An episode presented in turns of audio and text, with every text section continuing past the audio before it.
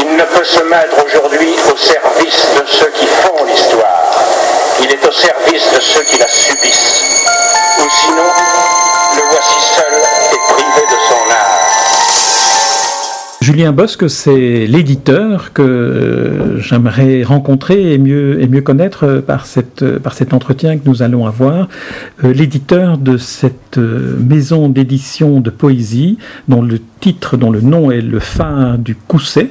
Alors, peut-être un petit mot d'explication sur ces deux mots, le phare et du Cousset. Cousset étant le lieu où nous nous rencontrons, qui est le lieu où vous viviez. Voilà, c'est ça, c'est le nom du lieu dit où est située la maison.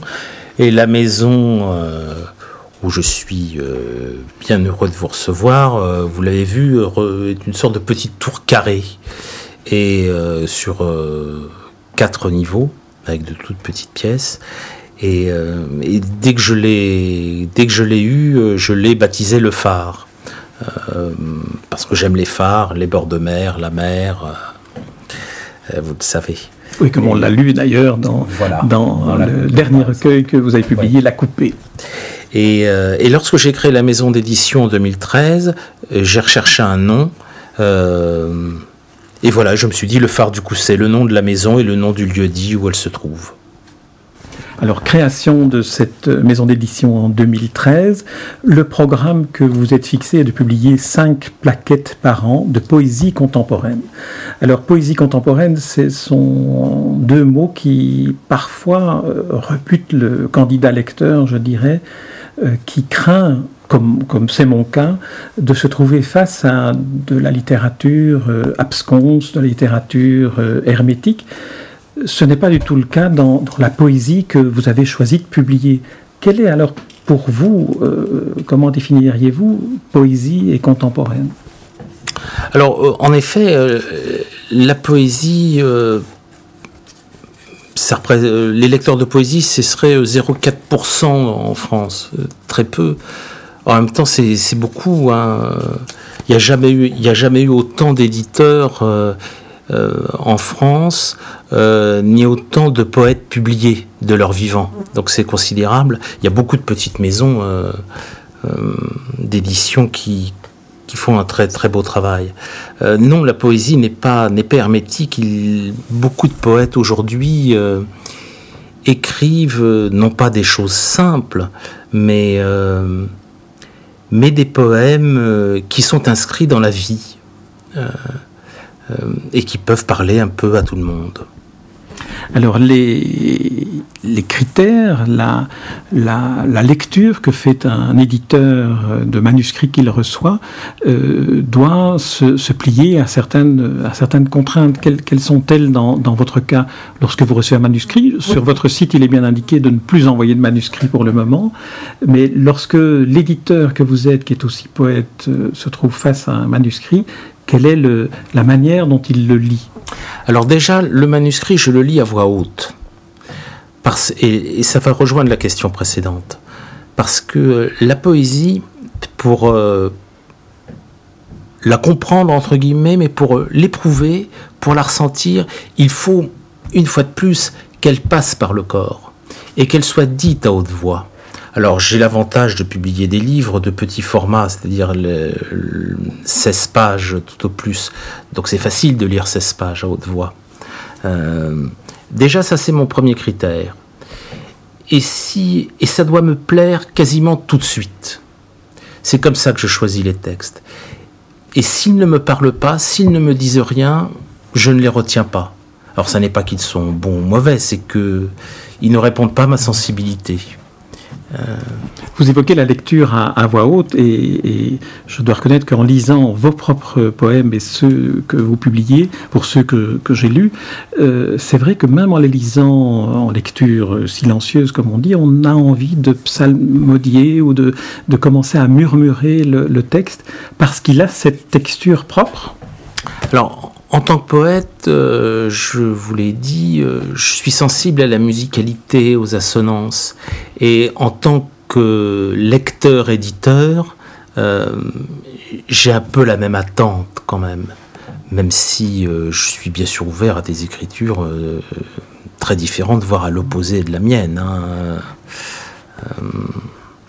Dans, la présentation de votre maison d'édition, euh, vous la décrivez comme étant un lieu, alors je vous cite, où la voix du poète navigue à l'estime en quête d'un port d'attache. Alors quel est ce port d'attache? Est-ce que c'est le livre, la réalisation du livre?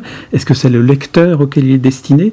Ou est-ce que c'est lui-même le poète? Alors dans cette phrase, le port d'attache, c'est la maison d'édition qui, euh, qui, donnera, qui donnera à la voix du poète euh, euh, l'opportunité d'être lu ou d'être entendu.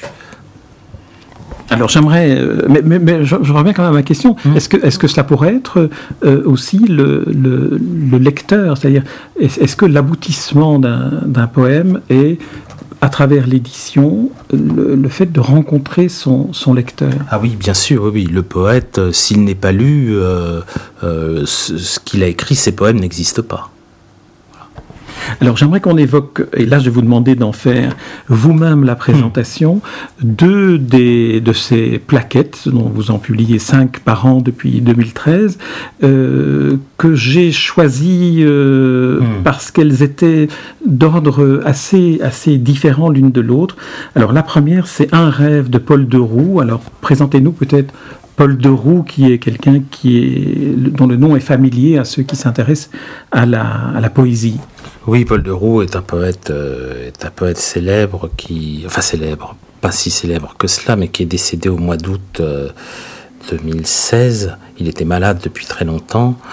Euh, il a écrit des poèmes dont, dont plusieurs titres ont été rassemblés il y a 2-3 ans en poésie Gallimard.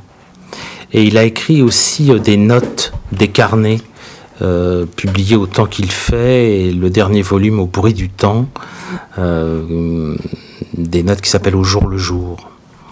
Et il n'avait quasiment pas écrit. Alors Paul de Roux a une poésie euh, très très proche des choses. Il regardait beaucoup par la fenêtre, les oiseaux, le temps qu'il fait, des gens qu'il croisait. Vraiment une poésie, une poésie simple et merveilleuse.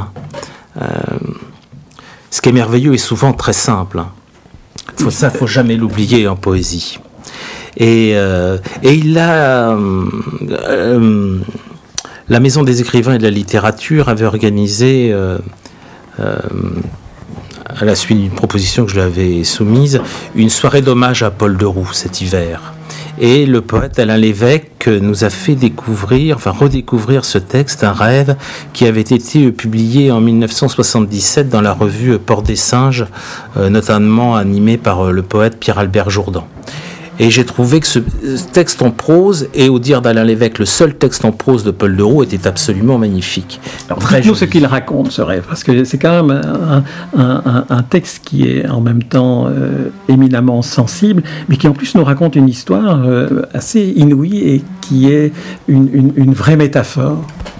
Alors, euh, ce, ce, texte, c'est l'histoire d'un homme qui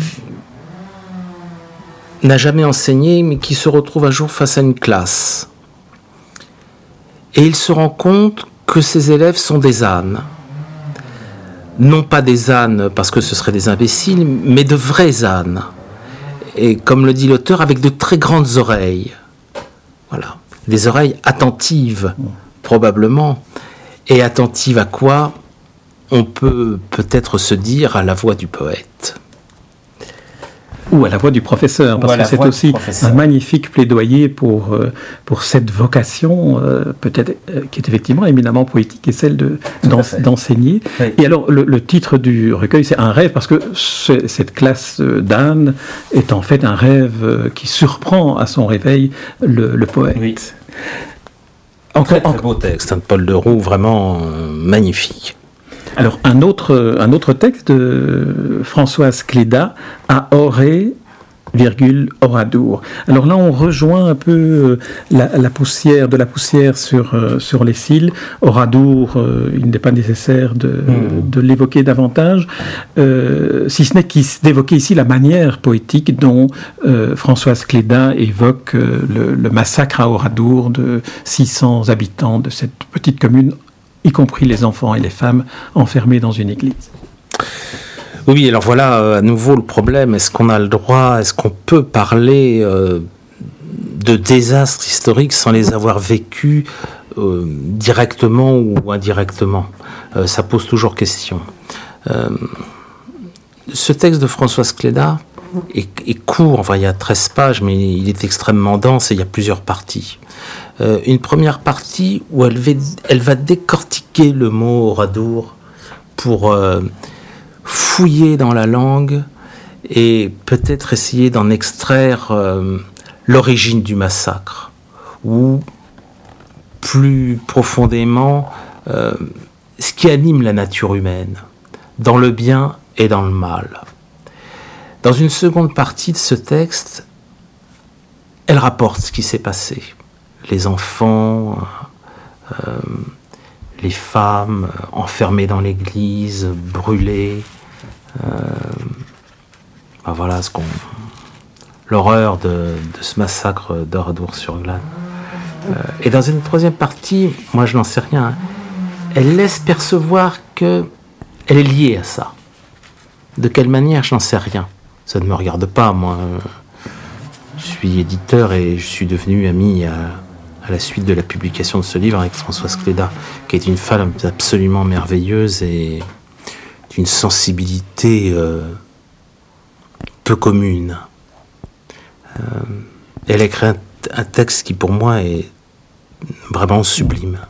Dans, l'investigation, je dirais, poétique qu'elle fait de, cette tragédie, elle aborde euh, sur la fin le fait que les assassins ont aussi été des enfants. Et j'ai eu le sentiment que c'est peut-être en, ça qu'elle était en fait impliquée, euh, je dirais presque au, titre de la maternité qui engendre les victimes autant que, que ceux qui euh, sont, sont devenus des bourreaux. Oui, c'est vrai que c'est un passage très émouvant, ça de son livre, où, voilà, où elle dit que les soldats étaient jeunes, euh, ils ont tué des mères et des enfants, alors qu'eux-mêmes ont une mère qu'ils aiment, ils ont été enfants eux-mêmes. Euh, voilà, c'est la question aussi euh, soulevée par bien d'autres, Anna Arendt ou que sais-je. Comment devient-on un assassin, un criminel de guerre, alors qu'on peut par ailleurs eh ben, être comme vous et moi, hein, quelqu'un de tendre, d'attentif avec ses parents, ses enfants, et pouvoir commettre le pire. Qu'est-ce qui se passe dans la tête d'un homme à ce moment-là?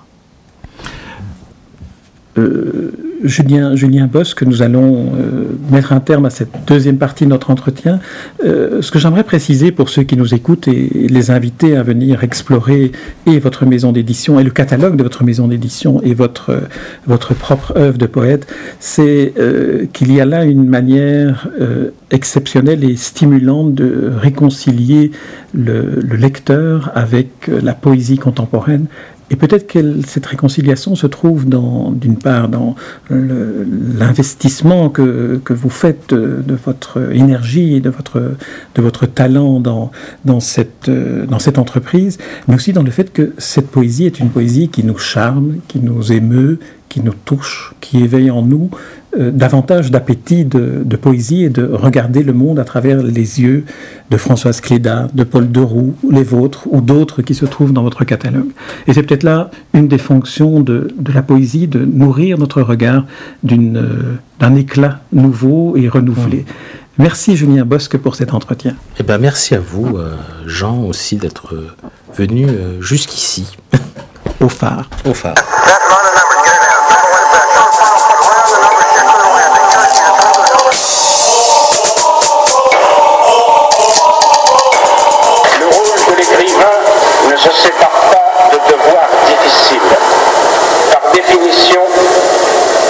se mettre aujourd'hui au service de ceux qui font l'histoire. Il est au service de ceux qui la subissent. Ou sinon, le voici seul et privé de son art.